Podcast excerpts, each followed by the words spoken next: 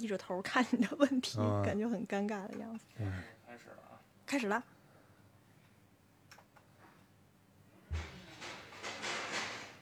哦，他们他们这噪音应该不影响吧，是吧？距离远的话应该不影响吧？不影响。嗯，嗯、大家好，现在我我是我叫宗轩，你现在听到的这个播客是一个新呃新在嗯、这个九霄电台上线的一个播客直播，嗯的名字叫做《和为之去旅行》。然后什么是为之呢？因为我是为之旅行的创始人，因为现在今年我们没有办法旅行了，那么我们决定还是要把旅行，就是从线下的真实旅行，然后变成线上的一个呃精神上的旅行。所以呢，我会在这样的和为之去旅行的这样的播客里面，每期会邀请呃我的嘉宾，其实也是我的朋友，然后来分享他们的旅行经验。那今天坐在我身边的这位嘉宾呢，叫李凡，个子高高的，非常帅的一个呃男生。然后呃，欢迎李凡好，各位听众大家好嗯啊、嗯李凡，对你先为向大家介绍一下你自己吧。啊，我是我其实是一个导游，在疫情之前呢，我主要做这个建筑师的旅行，还做一些这个亲子游和深度游、文化深度游。嗯，然后疫情之后呢，这个整个这个行业基本上都都停滞了。但是作为一个导游呢，其实那颗心还在，就是想探索世界的心，对对对，还有这个好奇心吧，对世界好奇心对，啊其。实确实是，嗯嗯、尤其是如果是和跟国外旅行的话，那可能这一整年，然后也许到明年的某一个时间段还是在停滞的状态。其实，所以这也就是我觉得，呃，我们算是同行了，对吧？然后我们嗯。要一起来合作，然后一直把这种精神上的旅行，然后像那种对外的探索，然后还能够保持下去。嗯，对对，对，那我我想了解一下，嗯就是这次李凡，你这次给我们带来的话题，或者说你感兴趣的目的地是哪里呢？呃，这次分享的目的地呢是咱们国内啊，因为咱、咱们只能去国内了，现在对对对吧？所以现在呢，这个这这次我给大家分享的是我在西藏待了三个月，嗯。今年啊，哦，在西藏待了三个月，这么长的时间。啊哦 OK，因为过去呢，你看我们导游是差不多两个月，一个月至少发一次团吧，嗯这种频率。但是我今今年呢，大概上半年七八个月都在国内，嗯所以觉得很不舒服啊，这个老没老不出去啊，这个老在憋在家里啊，这种。然后这个我的小舅子啊，正好在西藏种草，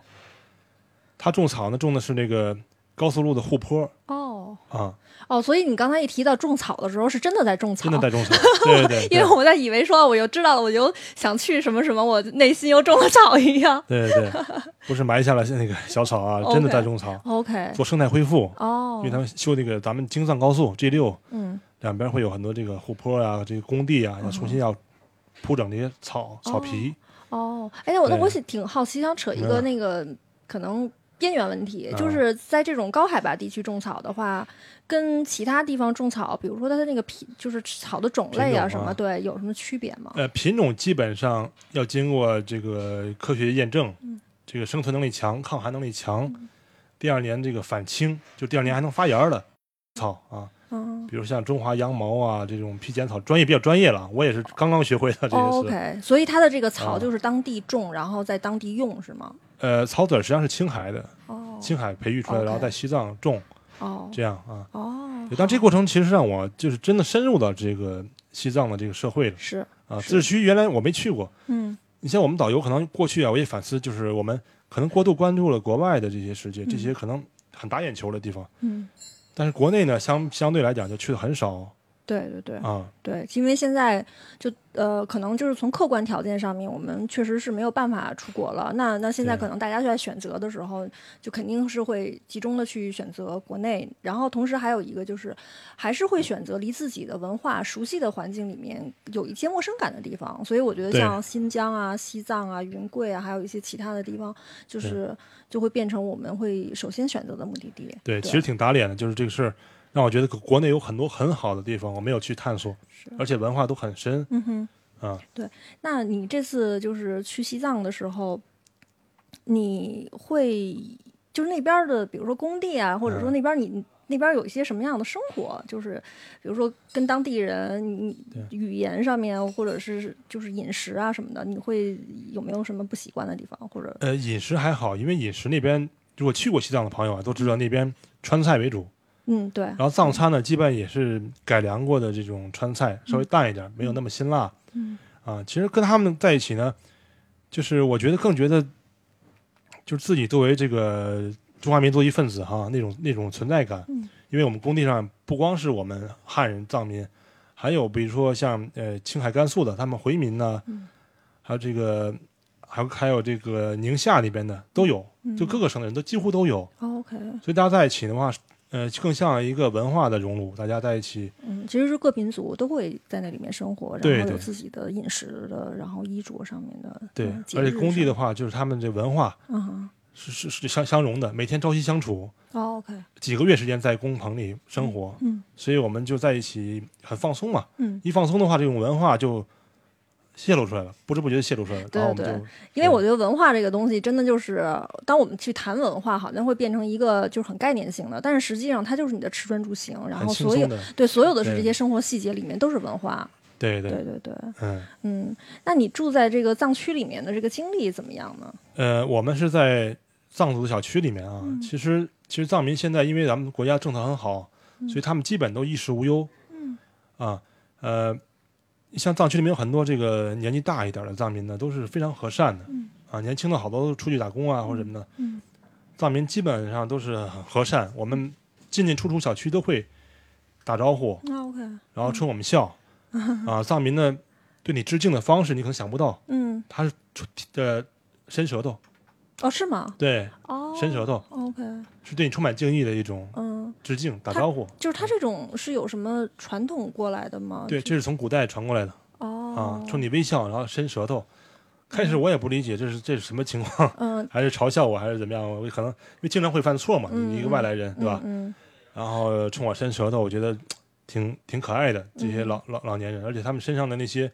皱纹啊，就像那些摄影作品里面的啊，对对，因为就是在那个高海拔地区，然后紫外线会深深的就是印在脸上吧。对，还有他们的装饰，对对对，装饰非常鲜明的红黄蓝绿四个颜色的宝石在头头上啊，在胸前呢，嗯，都是他们一道风景。嗯嗯啊嗯。那你会在当时你你在这个几个月，你都是住在同一个城市里面吗？还是还是中间有一些移动？嗯、我都基本住在那区嗯啊，离拉萨三百多公里，哦，三百多公里对。北边啊，那边海拔有多高？那边海拔四千六，那它会比拉萨高是是高将近一千米。哦，那那你会是从先到，你当时是从北京有没有在成都或者别的地儿停留一下再飞到拉萨呢？没有没有，都直飞拉萨，你直飞拉萨直拉萨，那直飞拉萨，然后就再直飞再直接到那曲，是开车开车过去的吗？开车过去，坐火车也都有。那那嗯这个、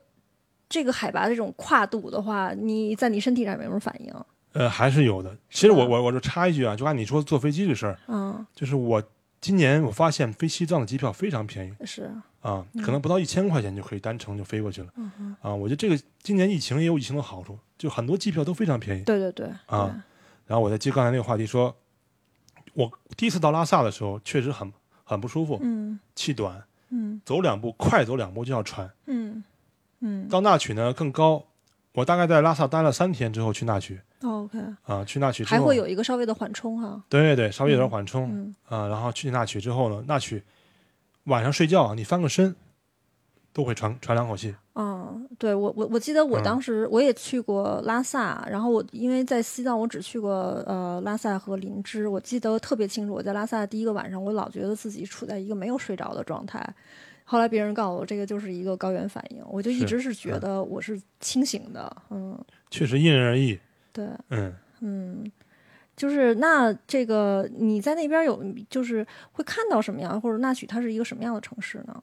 呃，因为那曲呢，它并不像拉萨一样，它是个它不是旅游城市，那曲、嗯啊，它就是一个北方的一个交通枢纽哦，OK，啊。嗯呃，所以那边的人呢，可能更更真实性，嗯真实性更强一些。嗯大家的生活呀，各这个包括有很多他们把宗教仪式都已经完全生活化了，嗯。还继续保留下来这种老的传统，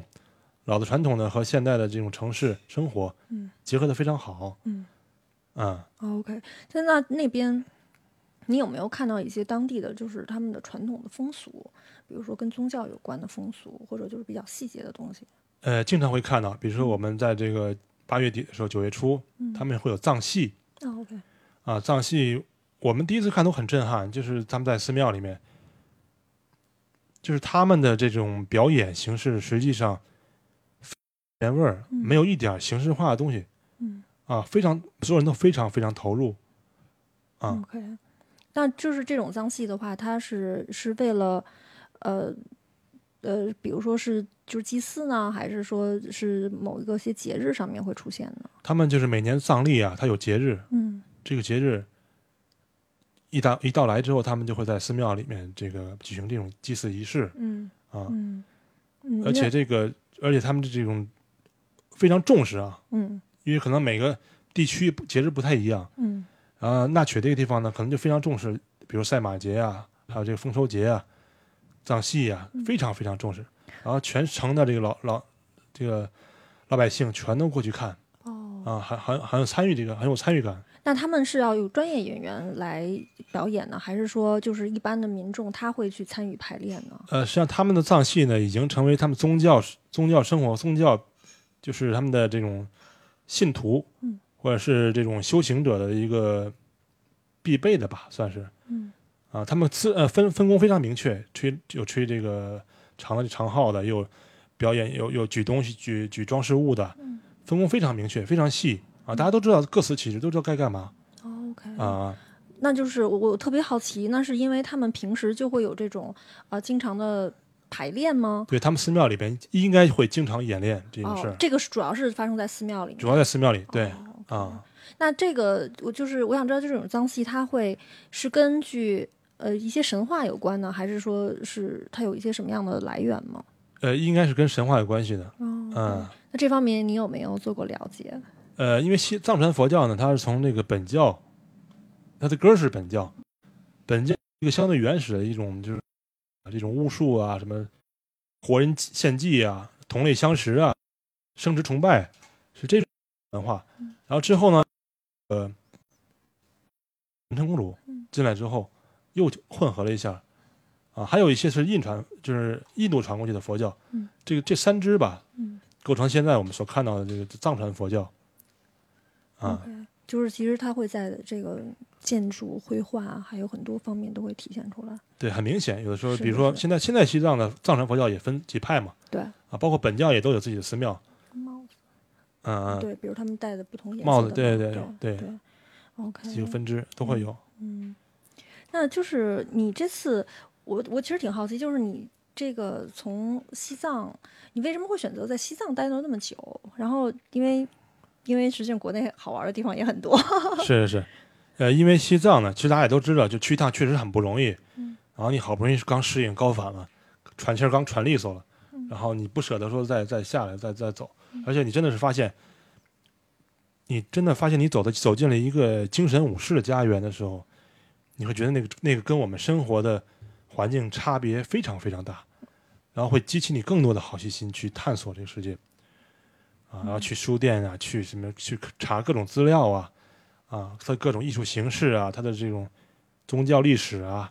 都会勾起你很大的兴趣，去去不断的再挖再深挖。嗯嗯，啊那你就是有没有就是在他参观，比如说他的这些寺庙的时候，然后你看到他的这些嗯民众，然后就是他们的一些宗教仪式，因为这个其实是他们生活里的一部分。嗯对，呃，经会经常遇到，嗯经常遇到，然后因为他们其实藏民的这种宗教生活是真是植入骨髓的，从小到大嗯都是这样啊。嗯呃，你像我就我就会看到，比如说天葬，嗯啊，你看到天葬，对，因为在我们那曲那边呢，天葬可能更好、更好、更好捕捉到它的这个特征，就是说，你看天上这些秃鹫都来了，都朝一个方向飞，那肯定就是有天葬了。嗯然后你一看山半山腰上那个天葬场、天葬台在冒着烟，啊，那肯定就是天葬嗯，啊。那你当时看到的时候，你是你第一反应是什么样子？就是呃，其实呃，作为外地人来讲，还是挺好奇的这个这个过程。嗯、后来呢，有一次我去到纳曲旁边有个叫呃，比如县，比如县呢有一个天葬台是可以参观的啊，达木寺，那里面还有一个骷髅墙是比较有名的，就是一个墙里大概嵌了三千多个骷髅。嗯啊，啊，那地方我真正第一次走进了这个天葬台，我发现就是就藏人吧，可以可以说他们的对无常、对生死的这种认知嗯是比我们要更更深刻，或者说更轻松的啊。他们不像我们那么对生死那么严肃的，或者是逃避也好，或者是这个嗯，或者是一种禁忌，禁忌禁忌，对对对啊。对他们把这个生死是看成一个对，当时那个喇嘛就给我指这个骷髅墙上的几个骷髅啊，嗯他叫什么名字？他叫什么名字？他怎么死的？啊，还有小很小的小孩儿，你看那个脑袋很非常小哦，啊，我我想知道这个骷髅墙他们是呃是在就是这些骷髅是从哪里来的？呃，其实按说按说天葬的这个规矩里面不应该留骷髅，所有的骨头都要砸碎，和这个青稞啊和在一起啊，老鹰吃，秃鹫来吃。但他们呢，他们这个传统呢是从这个清末的时候，或者民民国初期的时候留下传统，就是把头留下来。啊，只有达木寺是有这个传统，还有其他周边有几个小寺也有这种传统。啊，哦，OK，对，所以就只是把头留下来，然后其他其他的肢体都。那那他们的嗯。家人，就是我可能真的会问一嗯些特别初级的问题，就嗯是那如果这样的话，他们还是有头留头骨留下来的话，那他们的家人还会去去这些庙里面，然后去不会不会，不会。家人根本不知道谁是谁，就是骷髅根本不知道谁是谁，只是那个喇嘛可能知道，他知道这个这个发生的事到底是谁去世了。比如说有小孩儿嗯。是吃食物中毒死的，嗯一家子两个小孩儿都是吃食物中毒而死的。对，其实，在那边生生命是很脆弱的。哦，我觉得光光听的时候，我会就啊会有一种，对，就就会有一种那种震颤感。对对对，嗯，啊，哦、那那就是我想知道这个天葬它会是一个什么样的一个具体过过程呢？比如说，呃，这个其实说来有点有点有点细节比较多哈。嗯就首先是由亲人背着亡者上山到天葬台了，啊，这是跟我们完全不一样的。然后呢，这个各种仪式啊，这个类似外科手术的这这种，把你肢解啊，然后他有一个大木大木棒子啊，然后捆着一个大石头，要把你的这个这个尸首啊砸得很碎很碎，然后和这个青稞呀这些这些粮食和在一起，然后秃鹫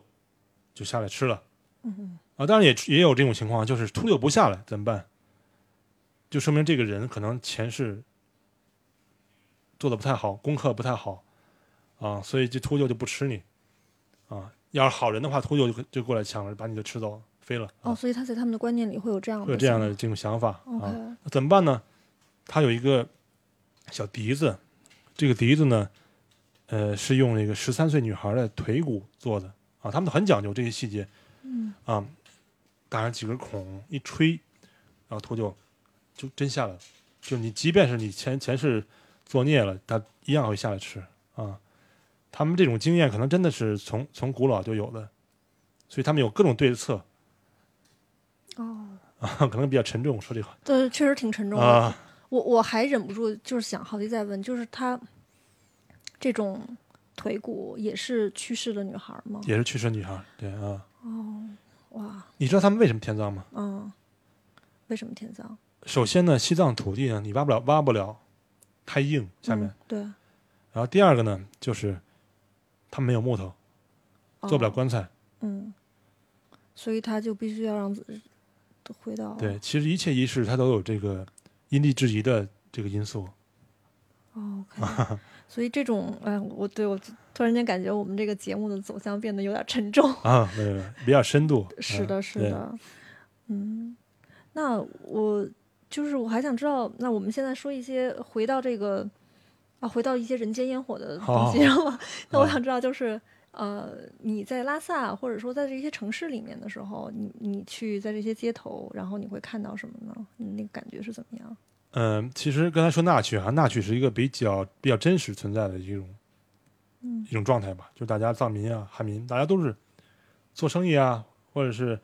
藏民很悠闲，整天就泡在茶馆里面啊，打牌呀、聊天啊，啊，整天喝茶。呃，其实我还是挺喜欢拉萨的，因为拉萨呢，你你能看到就是全国各地的文艺青年都汇聚在那儿，啊，嗯，漂亮姑娘啊，什么这个有的很酷的小伙子呀。我，现在脑子里啊。面想的是郑钧那首多年前唱的《回到拉萨》，对，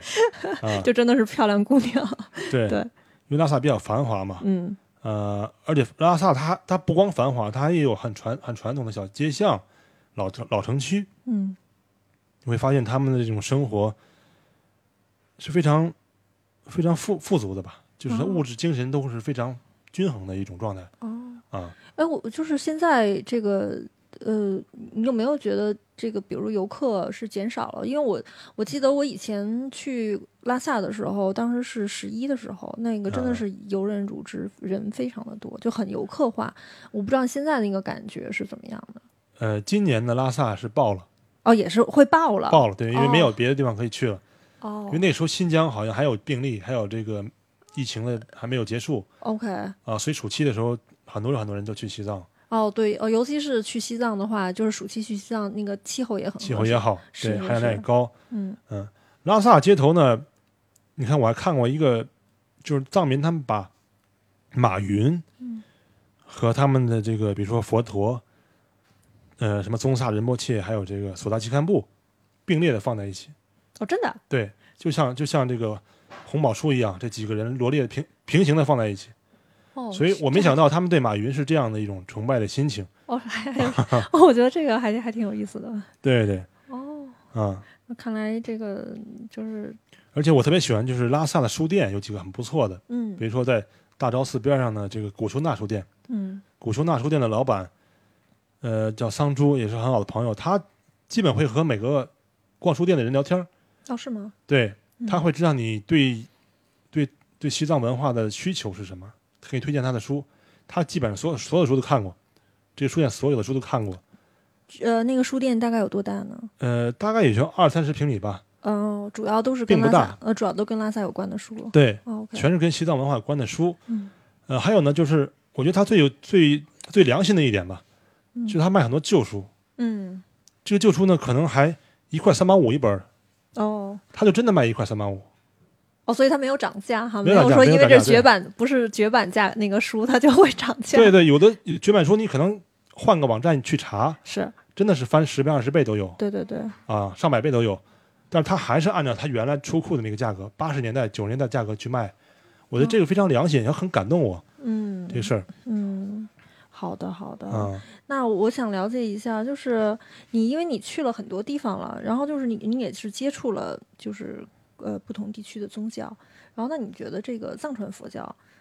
就是它的精神理念上面有什么？呃，我觉得你观察藏民的生活就知道了，就是藏民呢，实际上他对对今生今世别无所求，嗯嗯。呃，那种超脱，我觉得其他宗教可能很难很难有这么写实的这种直观的认识吧，嗯。直观的这种这种所看到的，比如你说基督教的社会或者佛教的社会，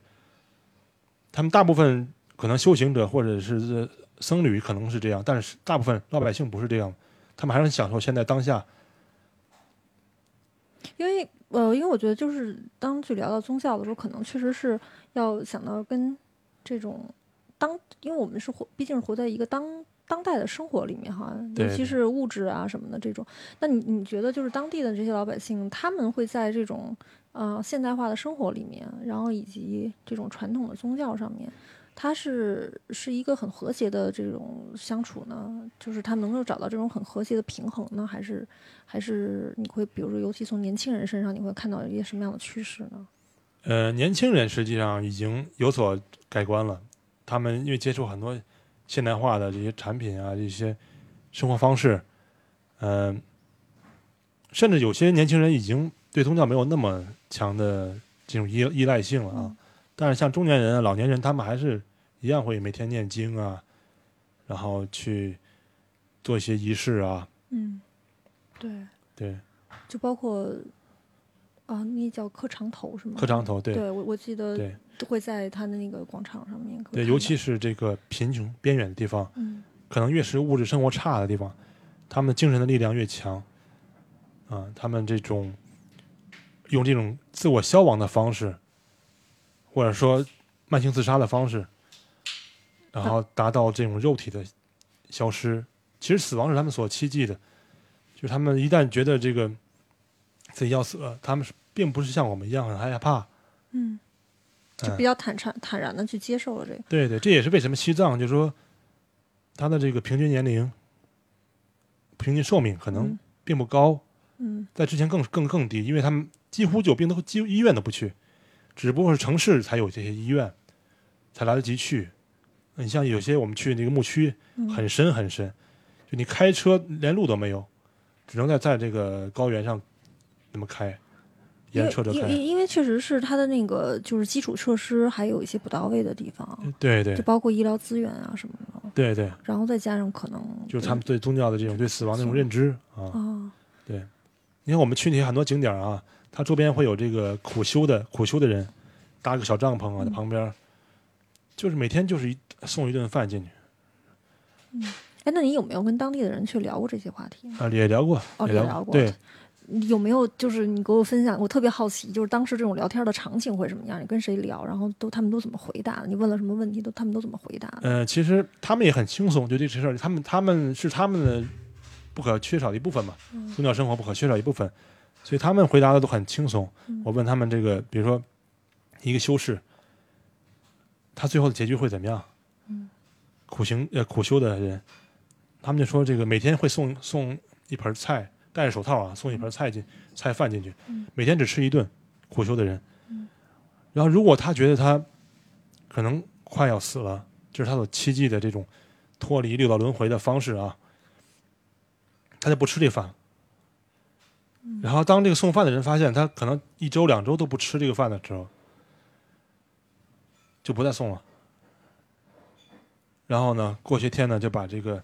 他搭的小棚子推倒，把它埋在里面。哦我我我觉得，你知道，就是我其实也去过那个一些不同的国家，然后就是对宗教的，我我每到一个地方，我也尝试去理解，但是老实讲，觉得我还其实从认知上面来讲，我确实是有这种隔阂，确实有这种隔阂。我记得我以前去过不丹，然后不丹也是一个就是宗教信仰非常非常浓厚的地方，嗯，可可能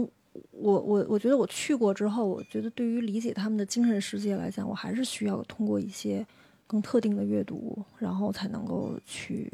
去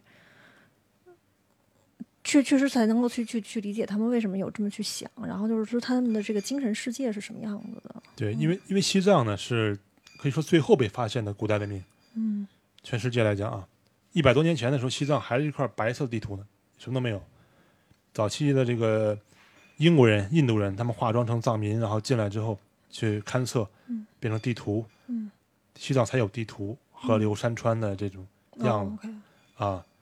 所以，所以西藏人他们非常原始，嗯非常原始，就是早早年间进到日西藏的，比如日本人啊，都都非常惊诧，就是他们的生活方式还是这么原始嗯啊。你像英国人当时打这个江孜的时候，攻打江孜，藏民进行非常汹涌、非常激烈抵抗。抵抗之后呢，第二天英国人要救他们，因为英国当时已经是算是人道主义吧，嗯救救那些藏民的伤兵。嗯藏民的伤兵呢非常不理解他为什么要救救自己，因为前一天还要还在打还要要我的命哦，啊！就是他跟现代现代社会跟现代文明的差差距太大了啊！尤其像现在，现在我们再去西藏的时候，也会也会跟藏民发生争执啊、矛盾啊什么，都是因为这个对，因为真的是观念性的东西，就是有有的时候我在想，就是我们经常说，呃，所谓的这种共情，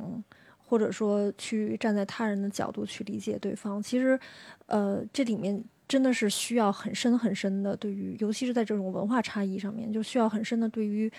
对方的文化的这种深层的理解，然后就是他的这个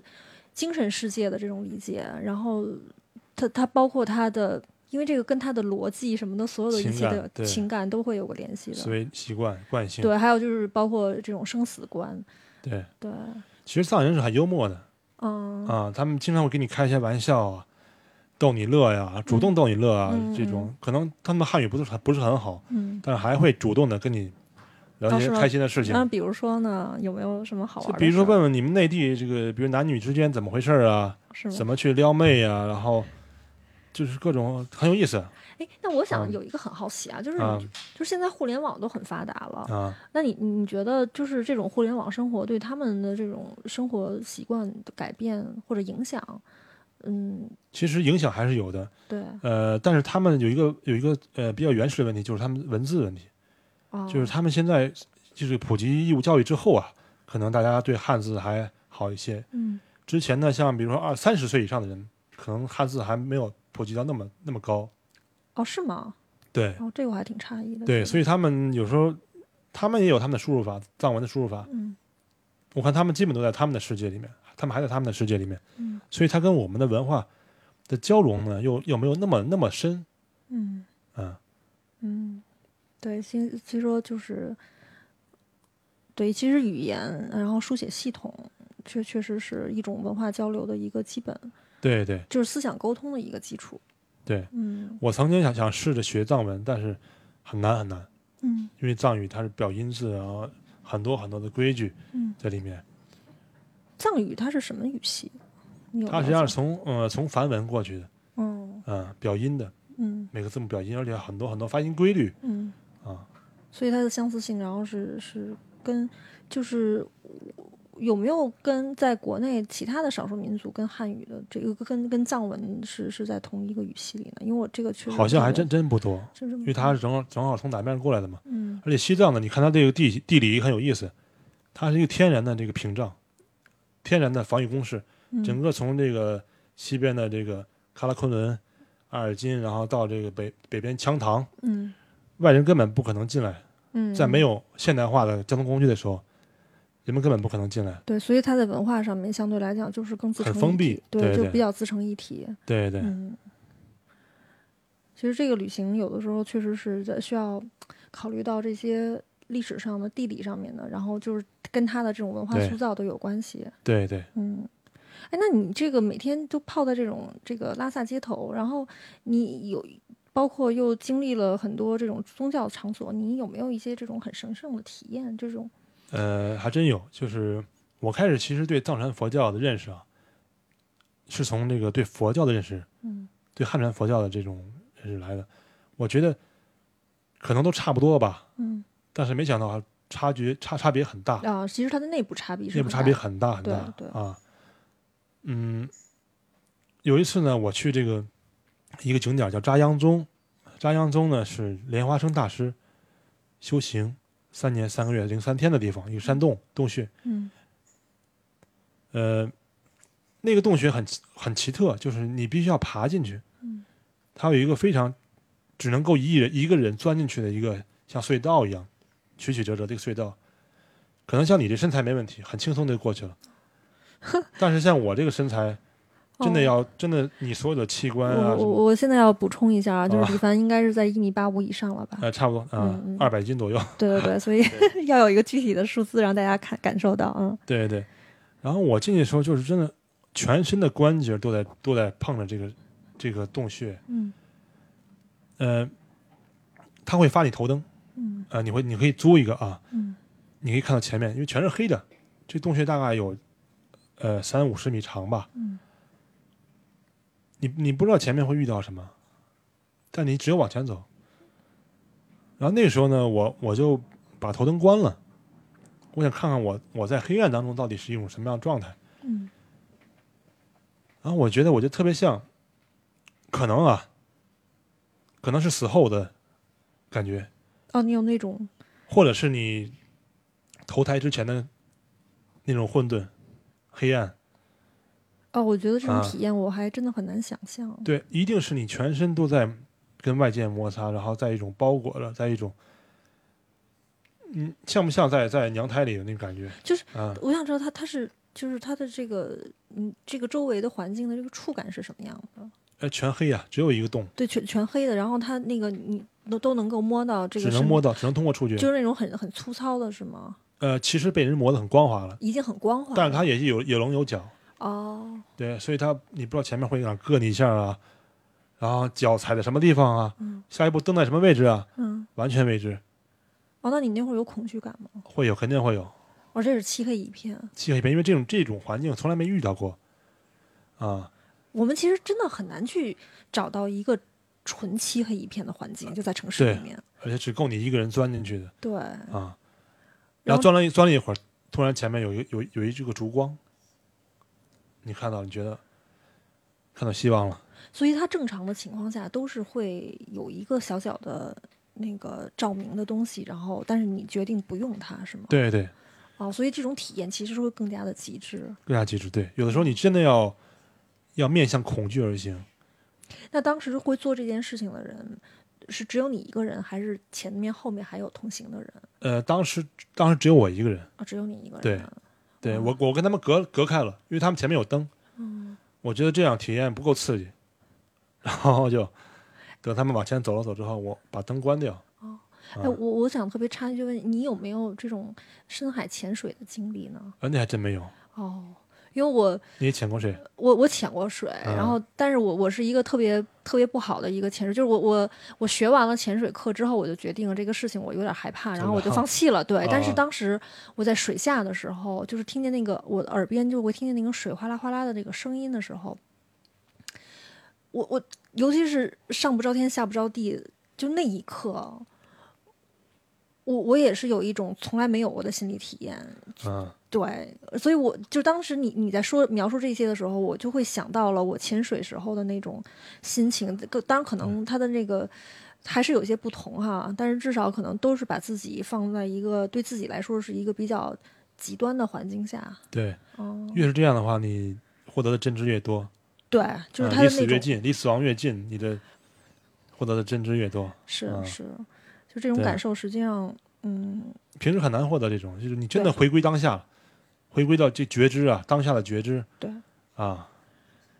嗯然后我我想，然后你还去转山了是吧？啊，对对。就是你这个转山是实际上是发生在什么时候？呃，转山在十一之后，嗯当时那个西夏邦马，嗯西夏邦马峰有个团，然后我参加他的团。呃，那个转山其实也是在我我我很想去的地方，西夏邦马峰，大概都是在平均海拔五千米左右的嗯这个这这个徒步的路线上，就是转山实际上是一条固定的路线，呃，比较固定，对对。对然后一般是在正常速度的话，就是一般的人正常速度的话，需要几天来完成？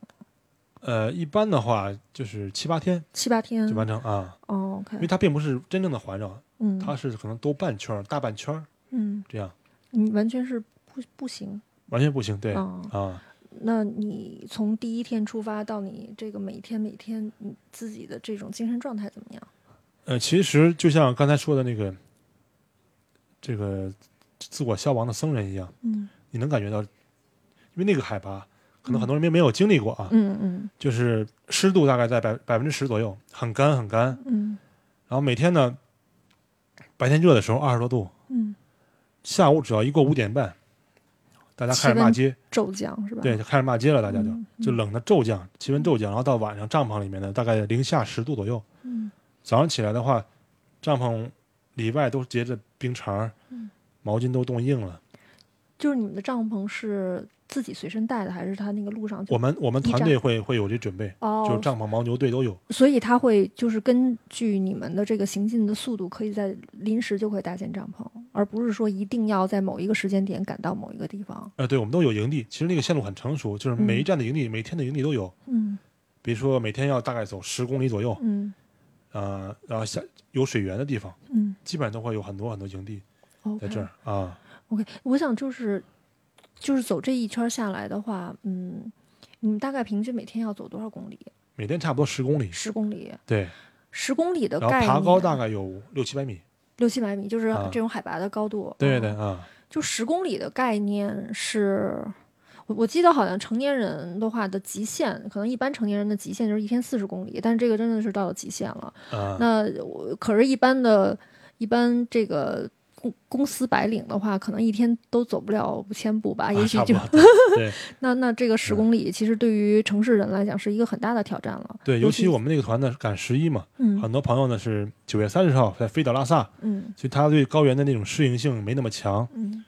我们有一个团员第一天就回去了，受不了了嗯啊，他还得坚持，但是已经看这样子已经很不行了，嗯，缺氧啊，满脸鼻血啊，对对，这个时候好像还不能够勉强自己啊。生对对，这样很危险啊。对对对，对，嗯，我我可能还想问一下，就是这个当地的这个转山，它实际上也是跟它的这个宗教信仰是有关系的，对吧？呃，是是，嗯因为西藏呢有很多这个神山圣山啊，嗯就是你你不能爬，你只能转嗯，啊。就这个山对于藏藏民来讲，这个山，呢，它并不是圣山，嗯，但是呢，你爬很危险，因因为它是国内唯一一座八千米以上的完完整的都在我们国国我国境内啊，我国边境线境内的唯一一座八千米以上的山峰——西夏邦马峰嗯啊。而且原来英国人也都死死过很多登山登山队员啊啊。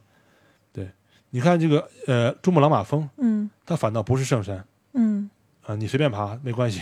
啊，为什么呢？它就是我想知道这个圣山和不是圣山它的之间的区别是怎么界定的？呃，圣山呢，它肯定是跟宗教有关系的，在宗教里面，比如说像最有名的这个冈仁波齐，嗯。这就是几大几大宗教发源地。嗯。啊，这都是有世世代代的这么护山的僧侣啊，或者是宗教人士保护着这个山。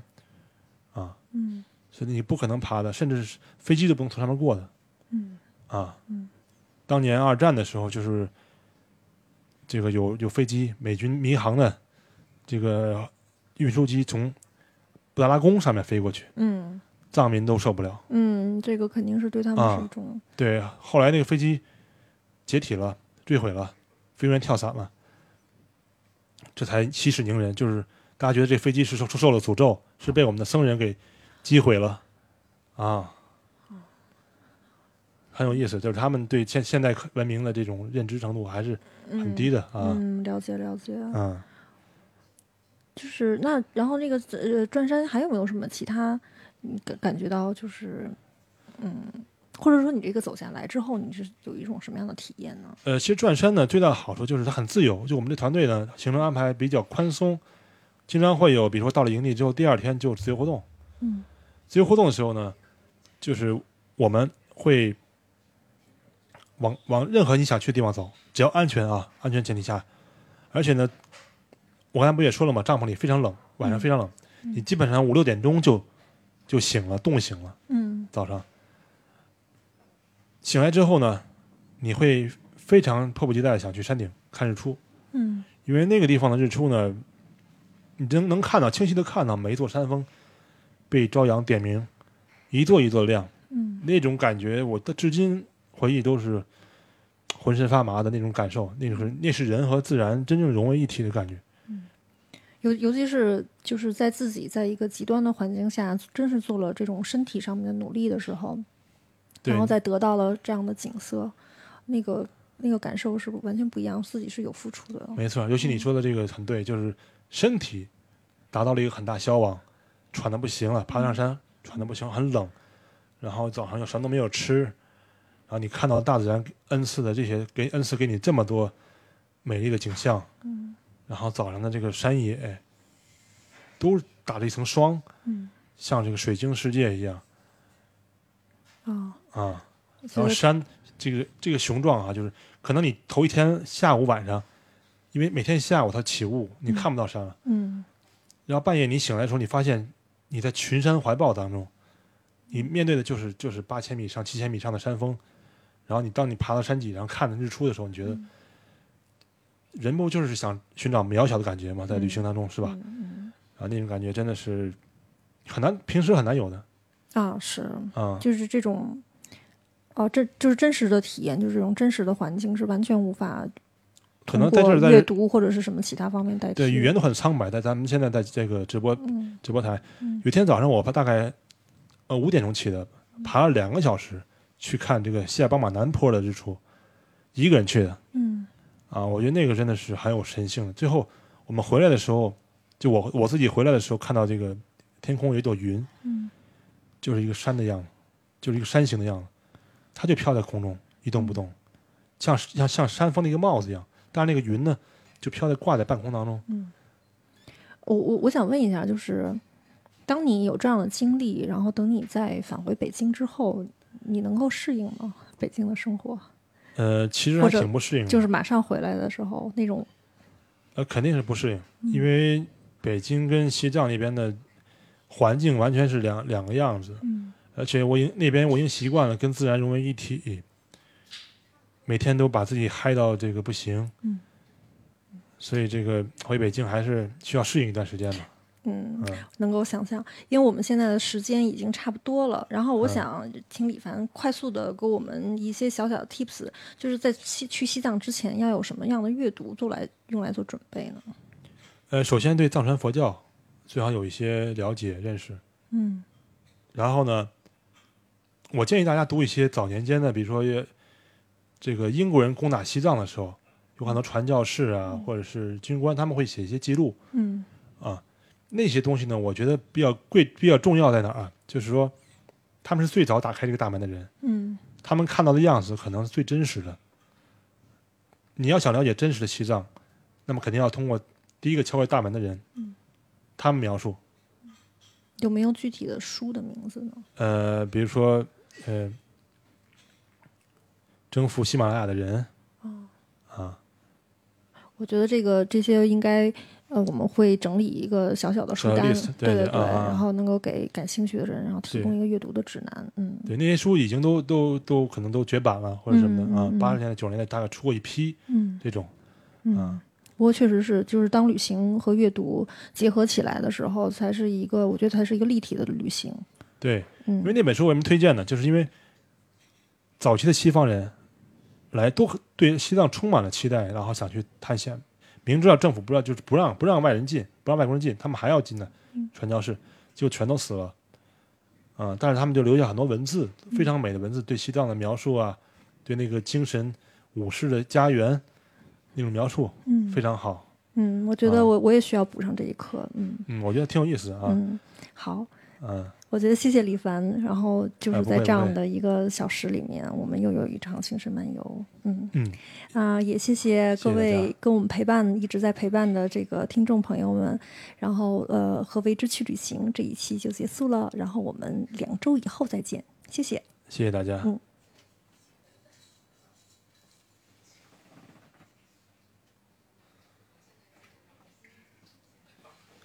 哎哎，谢谢。啊啊啊！第一期啊，就第一期啊、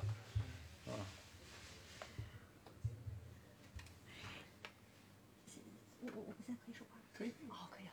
我还有点紧张，不知道能不能说话。嗯，你知道我有。